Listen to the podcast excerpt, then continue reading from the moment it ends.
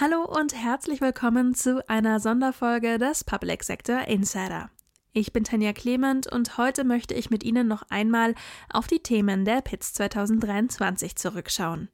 Im Namen der Public IT Security haben sich Expertinnen und Experten aus Wirtschaft, Wissenschaft, Verwaltung und Politik in Berlin zusammengefunden. Ein paar davon durfte ich auch vor meinem Mikrofon begrüßen. Hören wir doch mal rein. Den Anfang macht Dr. Michael von der Horst, Managing Director Cybersecurity für Deutschland bei Cisco. Hallo Herr von der Horst, schön, dass Sie heute bei mir im Podcast sind. Was ist Cyberresilienz? Cyberresilienz auf den Punkt gebracht bedeutet, die vielzähligen Angriffe, die jeden Tag stattfinden, zu überstehen, von denen nicht in die Knie gezwungen zu werden, sehr schnell in die Recovery zu gehen und nach einem Angriff möglichst schnell wieder normal weiterarbeiten zu können. Das bedeutet, die Angriffe zu minimieren, einzugrenzen und nur in ganz kleinen Bereichen dann wirklich auch schadhaft wirksam zu haben. Was kann man denn tun, um sich resilient aufzustellen? Da gibt es eine Vielzahl von Maßnahmen, die man angehen kann. Das ist zum einen nicht nur auf die reine Abwehr setzen, auf die Schutzmauer, sondern sehr, sehr stark zu investieren in Erkennung von Angriffen, in Anomalieerkennung, was passiert Schlimmes gerade im Netzwerk, in der IT-Infrastruktur und darauf basierend automatisierte Erstmaßnahmen zu ergreifen, die das entsprechend eingrenzen. Mhm. Zweitens äh, ist es ganz entscheidend, nicht nur die Remediation, die Erkennung und die Abwehr zu betreiben, sondern auch die Wiederherstellungsfähigkeiten äh, zu testen, zu üben, die Backups verfügbar zu haben, um dann die betroffenen Systeme sehr schnell wieder lauffähig zu bekommen. Und welche Rolle spielen in dem Zusammenhang hybride Plattformen? Hybride Plattformen, also das Parallelbetrieb von On-Premise-Infrastruktur und Cloud-Infrastrukturen, führen dazu, dass äh, wichtige IT-Assets auf verschiedenen, voneinander unabhängigen Ebenen sich befinden. Hybride Plattformen können dazu helfen, Redundanz zu erhöhen, können damit äh, beitragen, dass sehr schnell am Angriffsfall über die Cloud Wiederherstellung erfolgen kann und damit die Gesamtresilienz entsprechend erhöht werden kann. Das, wenn ich das als Beispiel noch anmerken darf, hat auch im Fall der Ukraine dazu geführt, dass die Auswirkungen äh, der russischen Cyberangriffe auf die Ukraine wesentlich geringer gewesen sind, als wir alle erwartet haben. Die Ukraine hat sehr früh in der öffentlichen Infrastruktur, in Cloud, äh, Duplizierung, Infrastruktur investiert. Das hat ihnen ganz massiv geholfen. Dankeschön. Ein Link zu weiteren Informationen finden Sie in den Show Notes. Was sind denn aktuelle Herausforderungen für Cybersicherheitsbeauftragte? Darüber spreche ich mit Janette Basner-Lukert, Senior Manager Systems Engineering für den Bereich Public Sector in Deutschland bei Palo Alto Networks. Hallo, schön, dass Sie bei mir im Podcast sind. Hallo. Was ist aus Ihrer Sicht die mittlerweile größte Herausforderung für Organisationen, die Cybersecurity-Lösungen einsetzen? Ja, im Prinzip machen alle Organisationen zurzeit eine digitale Transformation durch. Für jedes Problem, was man in der Sicherheit hat, gibt es ein Produkt. Das führt dazu, dass viel zu viele Produkte im Einsatz sind, die nicht miteinander sprechen. Ähm, das äh, gibt einen riesigen operativen Aufwand. Ne? Man muss diese Produkte aussuchen, man muss sie mal ausprobieren, einkaufen, implementieren, man muss die Mitarbeiter schulen, die Produkte warten. Das ist ein riesiger Aufwand. Und vor allem ähm, erzeugen diese vielen, vielen Produkte Unmengen an Alarmen, äh, die heutzutage nicht mehr ähm, abgearbeitet werden können. Bedeutet im Umkehrschluss, wir haben Wissen, wir haben Bedrohungsintelligenz, die aber liegen bleibt. Äh, wir haben bei Palo Alto Networks äh, eine Incident-Response-Organisation, die Unit 42. Und immer wenn die in große Breach-Situationen reingehen, sieht man im Nachgang, dass das, was zum eigentlichen Breach geführt hat, schon vorher gewusst hätte werden können. Was könnte man machen? Ganz viele Fachkräfte draufschmeißen, aber so viel Personal haben wir nicht. Und was noch hinzukommt, ist, wir nennen das Siloisierung. Ja, das heißt, dass äh, jedes Produkt immer nur seinen besonderen Ausschnitt anguckt. Wie geht man denn diese Herausforderungen dann am besten an? Am besten, indem man wechselt von einem reaktiven Ansatz für jedes Problem eine neue Lösung zu einem proaktiven Ansatz. Ne? Das heißt, man äh, muss das ganze Thema ganzheitlich anschauen. Dafür braucht es natürlich, weil es so viele Alarme und so viel Wissen ist, was da ist, braucht man zum einen Automatisierung. Ja, für Automatisierung wiederum brauche ich eine sehr gute Datenqualität und ich brauche vertrauenswürdige Daten. Und ich brauche künstliche Intelligenz, die mir meine Alarme vorsortiert. Ähm, wenn Sie immer wieder die gleichen Aufgaben machen müssen, das wird stupide und äh, dann fangen, kommen auch Fehler rein. Ähm, das heißt, ich muss künstliche Intelligenz einsetzen, um wiederkehrende Aufgaben äh, zu reduzieren, damit der Analyst sich wirklich auf die wichtigen, auf die relevanten Themen fokussieren kann. Und das alles gelingt aber nur, indem man eine Plattform hat. Eine Plattform, die es mir von vornherein ermöglicht, das Gesamtbild zu denken und alles, was an Informationen im Netzwerk, äh, in der Cloud ähm, da ist, äh, zusammenführt, vorauswertet, sodass nur noch die wirklich komplizierten Dinge beim Analysten landen, der sich darum kümmert. Mhm. Wie können Sie denn jetzt dabei die Organisation ganz konkret unterstützen? Also indem wir genau da ansetzen, wo das Problem ist, nämlich diese technologischen Silos zu durchbrechen, nämlich nicht immer nur ein Produkt zu haben, was sich um ein Problem kümmert, sondern die gesamte Produktpalette konsolidieren und möglichst vollständig integrieren. Das heißt, in einem modernen SOC, Security Operations Center, braucht es äh, eine native Integration von allen Informationen, die da sind. Und genau dafür haben wir das Produkt XIM erschaffen, das äh, mit integrierten Workflows ähm, über die gesamte Organisation hinweg einfach wesentlich bessere Security Outcomes erzeugt als alles, was wir vorher gesehen haben. Wir kennen alle diese Zahl 170, 180 Tage, bis ein Eindringen in einem System auffällt. Mit der Implementierung von XIM in unserem eigenen SOC haben wir es geschafft, die Mean Time to Detect, also die Zeit, die wir brauchen, um ein Ereignis zu erkennen, auf 10 Sekunden herunterzuschrauben und gleichzeitig die Mean Time to Repair auf eine Minute runterzudrücken. Und das ist äh, ein Ergebnis, was äh, man ohne eine integrierte Plattform auf gar keinen Fall erreichen kann. Dann vielen Dank für den Einblick. Sehr gerne. Auch zu Frau Basner-Luckert und Palo Alto finden Sie einen Link in unserer Folgenbeschreibung. Okay, wenn es nicht mehr ausreicht, für jede bekannte Sicherheitslücke eine spezielle Lösung zu suchen, wie gestalte ich dann ein sicheres System? Das erklärt mir Dr. Carsten Willems, CEO und Mitgründer von VMray. Hallo, schön, dass du da bist. Hallo, freut mich. ähm, wie sieht denn guter Schutz vor Ransomware und Phishing aus? Ja, ist, gut ist natürlich so eine Definitionsfrage. Es kommt immer darauf an, ähm, gegen wen will ich mich schützen, gegen wen kann ich mich schützen, gegen wen muss ich mich schützen und je nach ja, je nachdem, was ich für eine Organisation bin, ob ich gewisse regulatorische äh, Vorgaben habe, äh, die Größe, ähm, die Bedrohungsakteure, die für mich relevant sind, kann ich eben viel oder wenig investieren. Damit meine ich jetzt nicht aus, ausschließlich nur Zeit, sondern auch äh, Personal, Konzeption und so weiter. Also gut muss, heißt eigentlich eher angemessen.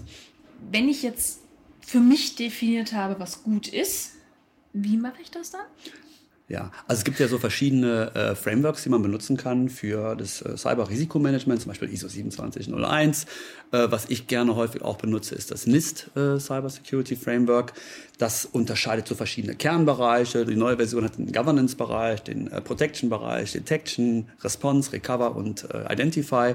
Der naheliegendste äh, Bereich ist die Prävention. Das heißt, ich, ich, ich habe entsprechende Sicherheitseinrichtungen, äh, ich habe ein Antivirenprogramm, ich habe eine Firewall. Also Prävention funktioniert und äh, wird auch von, von kleinen Organisationen, von Privatpersonen verwendet. Aber Prävention kann uns eben nur vor den Angriffen schützen, die bereits bekannt sind. Ja, und ähm, wenn ich den, den, den letzten BSI-Lagebericht äh, da richtig in Erinnerung habe, sehen wir, oder sieht das BSI, ungefähr 300.000 neue Schadsoftware-Varianten jeden Tag. Und das dauert dann Stunden, Tage, Wochen, manchmal Monate, bis die, diese neuen Angriffe dann so auffällig und so laut gewesen sind, dass die Security-Industrie entsprechend sich darauf vorbereiten kann und ihre Produkte äh, entsprechend äh, mit, mit, mit, mit Updates und Upgrades aus, äh, ausstattet. Und dieses Fenster der Verwundbarkeit, ne, Stunden, Tage, Wochen, Monate, das muss man dann mit zusätzlichen Funktionen ähm, äh, adressieren. Ja, da gibt es den Detection-Bereich, das sind die SOC-Teams. Wenn dann ein solcher Alarm äh, zu einem bestätigten Incident, zu einem Vorfall sozusagen eskaliert worden ist, wird das an ein anderes Team übergeben. Das sind dann die CERTs oder die, die C-Certs. Die kümmern sich dann um die Response, ne, also den, die, die, die, die Behandlung des Vorfalls. Das sind viele technische Maßnahmen. Also das sind die Bereiche Prävention, Erkennung und, und Response. Und dann gibt es seit einigen Jahren auch den Bereich äh, Identify, heißt das im NIST-Framework. Das sind die sogenannten Cyber Threat Intelligence Teams. Die gucken sich jetzt nicht an, was passiert in meiner Organisation, sondern was passiert draußen, was passiert um uns herum, welche Akteure sind gerade aktiv, welche Angriffe tre treffen vielleicht gerade äh, unsere Mitbewerber oder, oder in, in unsere Region ähm, um dann entsprechend mit diesen Bedrohungsinformationen die anderen Bereiche, eben Prävention, Detektion und Reaktion darauf, ähm, zu beschleunigen, ähm, nachhaltiger und, und effizienter umsetzen zu können. Inwieweit man das jetzt betreibt oder betreiben kann, das hängt eben ganz extrem von dem Risikoprofil, von der Risikotoleranz ab und auch von dem angestrebten oder bereits erreichten Reifegrad in der Security-Organisation. Mhm. Aber ich höre das dann schon richtig raus, dass ein ganz wichtiger Aspekt auch ist, dass ich eben nicht nur darüber nachdenke, wie verhindere ich, dass mich irgendwelche Angriffe treffen, sondern dass ich immer auch den Fall mitdenke, was mache ich eigentlich, wenn es mich erwischt hat. Ja. Also, Weil in dem Moment, wo es passiert ist, ist es zu spät dafür, richtig? 100 Prozent, 100 Prozent. Also äh, vor, vor, vor vielen, vielen Jahren äh, hat man, äh, weiß ich noch genau, auf der RSA-Konferenz gewesen, und an jedem zweiten Stand irgendwie hundertprozentiger Schutz, Zero False Positives. Das war damals schon Bullshit. Ja? Also äh, natürlich haben wir uns davon gelöst, davon auszugehen, dass man alles verhindern kann. Äh, die Frage ist nicht, ob man kompromittiert wird, sondern wann. Und wie du es gerade schon sagst, entscheidend ist, dass man dann schnell darauf reagieren kann, dass man dann nachhaltig nachhaltig darauf reagieren kann, eben bestenfalls nicht nur dieses Thema bereinigt, sondern auch weiß, wie ist der Angreifer reingekommen, damit es eben nicht nochmal passiert. Und im, ich meine, der naheliegendste Fall ist, ich habe eine Ransomware-Attacke, alle meine Systeme sind verschlüsselt und wenn ich dann nach der Ransomware-Attacke mir Gedanken über revisionssichere Backups mache, dann ist natürlich viel zu spät. Also das mhm. muss alles im Vornherein passieren. Ich muss für den Ernstfall vorbereitet sein. Ich muss einen Incident-Response-Plan haben und der kann auch im allereinfachsten Fall äh, so aussehen, dass ich sage, ich habe ein Backup und ich weiß, wen ich anrufe anrufen kann.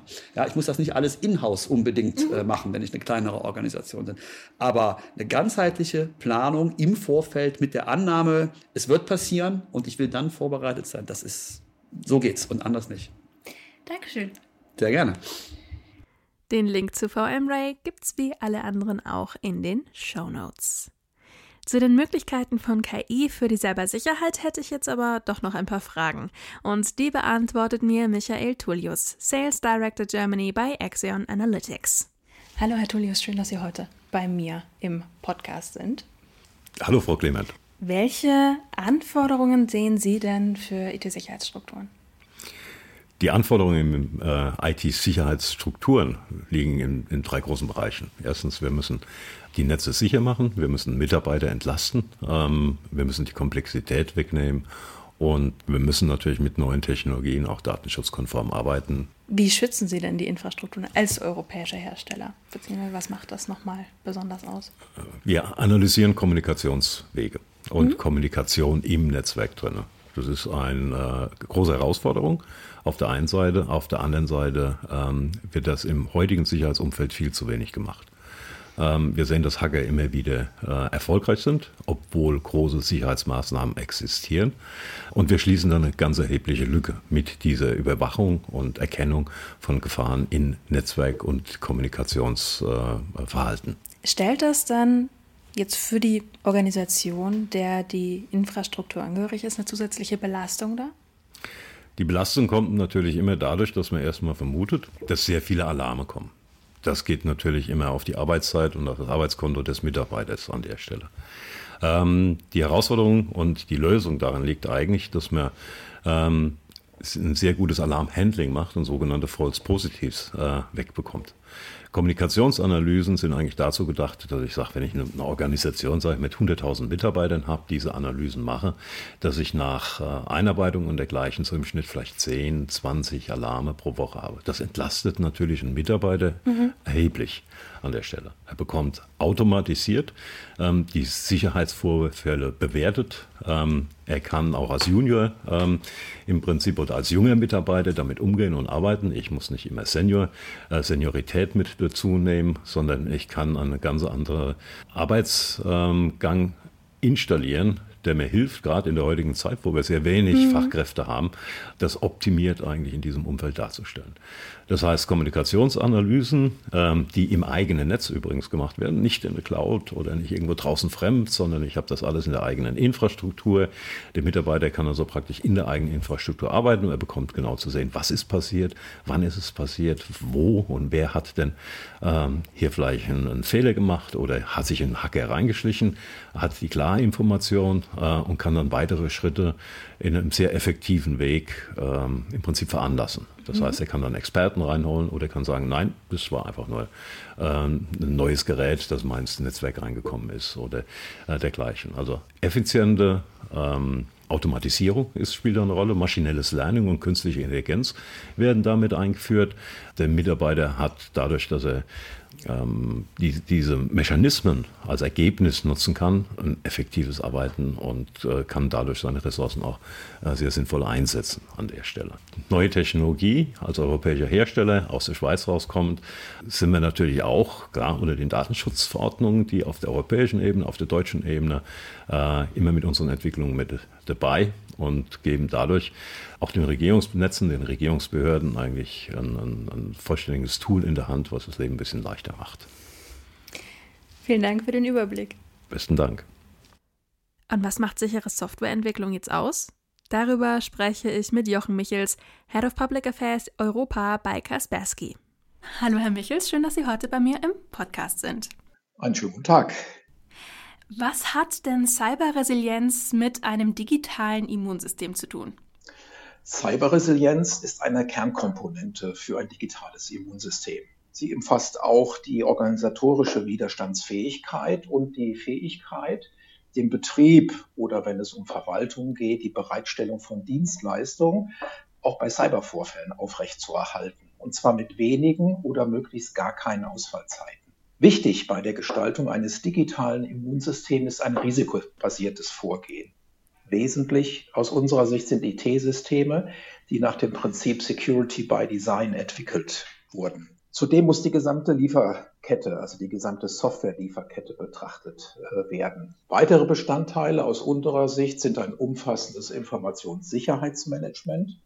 Dazu gehört ganz wesentlich die Verantwortung des Managements praxisorientierte Schulung, sowohl für Mitarbeiter als auch für das Management und umfassende Incident-Response bzw. Notfallpläne, die sowohl dokumentiert sind als auch kommuniziert sind und die geübt werden. Ganz wichtiger Punkt.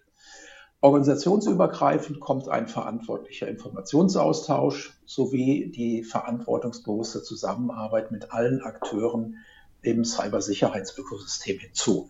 Und das alles sorgt zusammen für ein digitales Immunsystem als Erfolgsfaktor der Digitalisierung.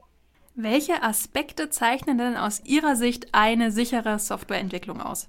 Hier steht am Anfang zunächst einmal eine umfassende Risikoanalyse. Und auf dieser Basis müssen dann passende Maßnahmen mit Blick auf Mensch, Organisation und Technik erarbeitet werden wichtige Basis mit Blick auf die Menschen, gut geschulte, qualifizierte Mitarbeiter für Entwicklung, Tests, Code Review und natürlich auch Qualitätssicherung. Sowohl die Prozesse als auch die Software müssen umfassend dokumentiert werden. Rollen, Zuständigkeiten, Rechte für die Aktivitäten der Softwareentwicklung müssen klar definiert und alle wesentlichen äh, Prozessschritte müssen protokolliert werden. Das Vier-Augen-Prinzip muss konsequent umgesetzt werden. Vertrauenswürdige Entwicklungswerkzeuge sind zu nutzen und die Entwicklungsumgebung ist regelmäßigen Sicherheitsaudits sowie Integritätsprüfungen zu unterziehen. Grundsätzlich, und das ist das Entscheidende, geht es darum, Manipulationen an der Software zu verhindern. Die Software muss ausreichend getestet und freigegeben werden. Und für all diese Maßnahmen gibt es internationale Standards, Richtlinien und Best äh, Practices. Kaspersky legt auf die Sicherheit der Softwareentwicklungsprozesse einen besonders großen Wert. Und wir lassen das auch regelmäßig von unabhängigen Dritten auditieren und zertifizieren. Gibt es eine Möglichkeit, Vertrauenswürdigkeit zu messen? Ja, die gibt es, denn es gibt ja umfassende technische und organisatorische Standards äh, sowie Richtlinien und Best Practices. Und es gibt die dazugehörigen Prüfungs- und Zertifizierungsverfahren. Und aus unserer Sicht kommt ein ganz wesentlicher Aspekt hinzu und das ist Transparenz. Das heißt, was liegt ein Anbieter offen? Lässt er zum Beispiel Einblicke in den Quellcode zu? Stellt er die Software Bill of Materials, SBOM, bereit? Welche ähm, Zertifizierung und Audits hat ein Anbieter durchlaufen? Wie ist die Infrastruktur? Wie sind die Daten und die Prozesse geschützt? ist zum Beispiel das Informationssicherheitsmanagementsystem nach ISO 27001 zertifiziert? Sind die Produkte nach Common Criteria zertifiziert? Und sind die, äh, die Softwareentwicklungsprozesse vor unberechtigtem Zugriff geschützt und wurde dies etwa durch ein SOC 2 Audit ähm, überprüft? Ähm, Kaspersky hat hier in diesem Zusammenhang eine globale Transparenzinitiative entwickelt ähm, ein gesamtheitliches Paket und die ermöglicht es Kunden und Partnern, die Vertrauenswürdigkeit tatsächlich zu messen. Danke für den Einblick und dass Sie heute bei mir waren. Ich sage auch herzlichen Dank. Gerade im Public Sector gibt es noch zusätzlich besondere Anforderungen an die IT-Sicherheit. Zum Beispiel, wenn es um sicherheitsrelevante Informationen und Dokumente geht. Das macht die Auswahl der richtigen Programme und Endgeräte kompliziert. Oder auch nicht. Das erklärt uns Clemens Schulz, Director Endpoint Security bei Rode und Schwarz Cyber Security. Hallo Herr Schulz, schön, dass Sie heute bei mir im Podcast sind. Ja, schönen guten Tag, ich freue mich sehr hier zu sein. Auf der PITS haben Sie zum Thema VSNFD-Daten nativ mit iPhone und iPad nutzen gesprochen. Was bedeutet denn nativ in diesem Kontext?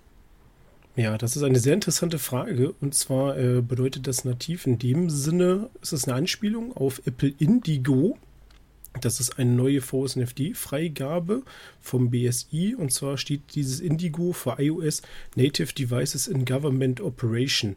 Es ist im Prinzip eine native Nutzung des Endgerätes. Also ich kann das Endgerät, wie es eben ist, also ohne zusätzliche Software seitens eines äh, dritten Providers eben verwenden und habe eben direkt auf diesem Gerät eine VSNFD-konforme Nutzung in Bezug auf Einhaltung von Sicherheitsanforderungen, die eben durch das BSI überprüft worden sind und gleichzeitig das, was man ansonsten aus der ultramobilen Welt gewohnt ist, einen geschützten Bereich, in dem ich eben VSNFD-Daten bearbeiten kann und einen privaten Bereich, in dem ich eben meine privaten Aktivitäten, die ja typischerweise nicht VSNFD sind, bearbeiten kann.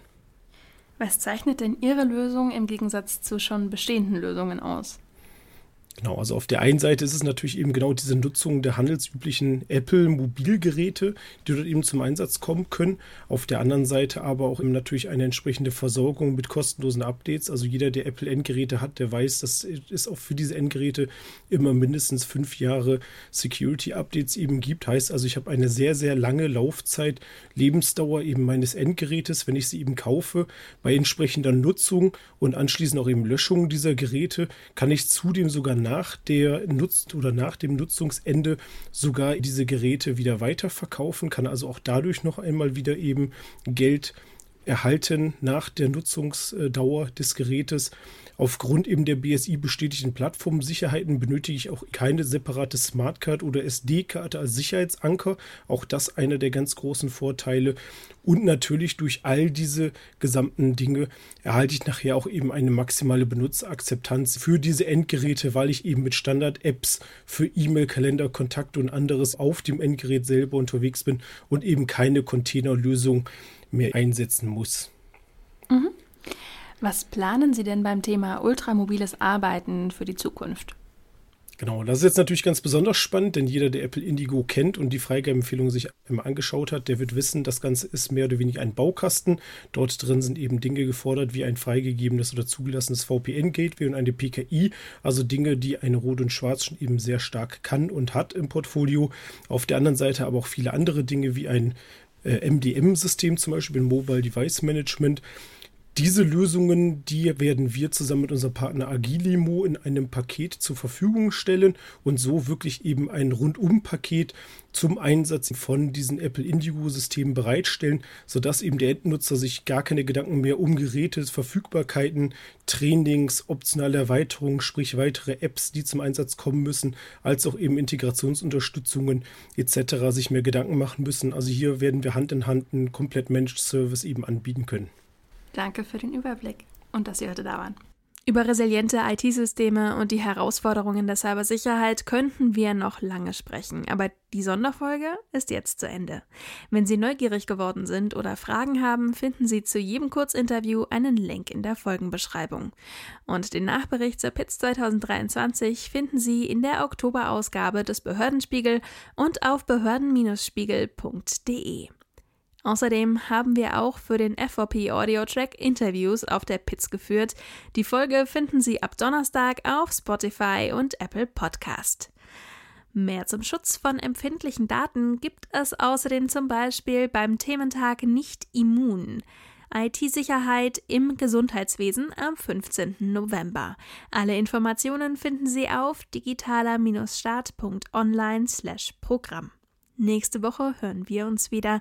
Vielen Dank fürs Zuhören, machen Sie es gut und bis dann.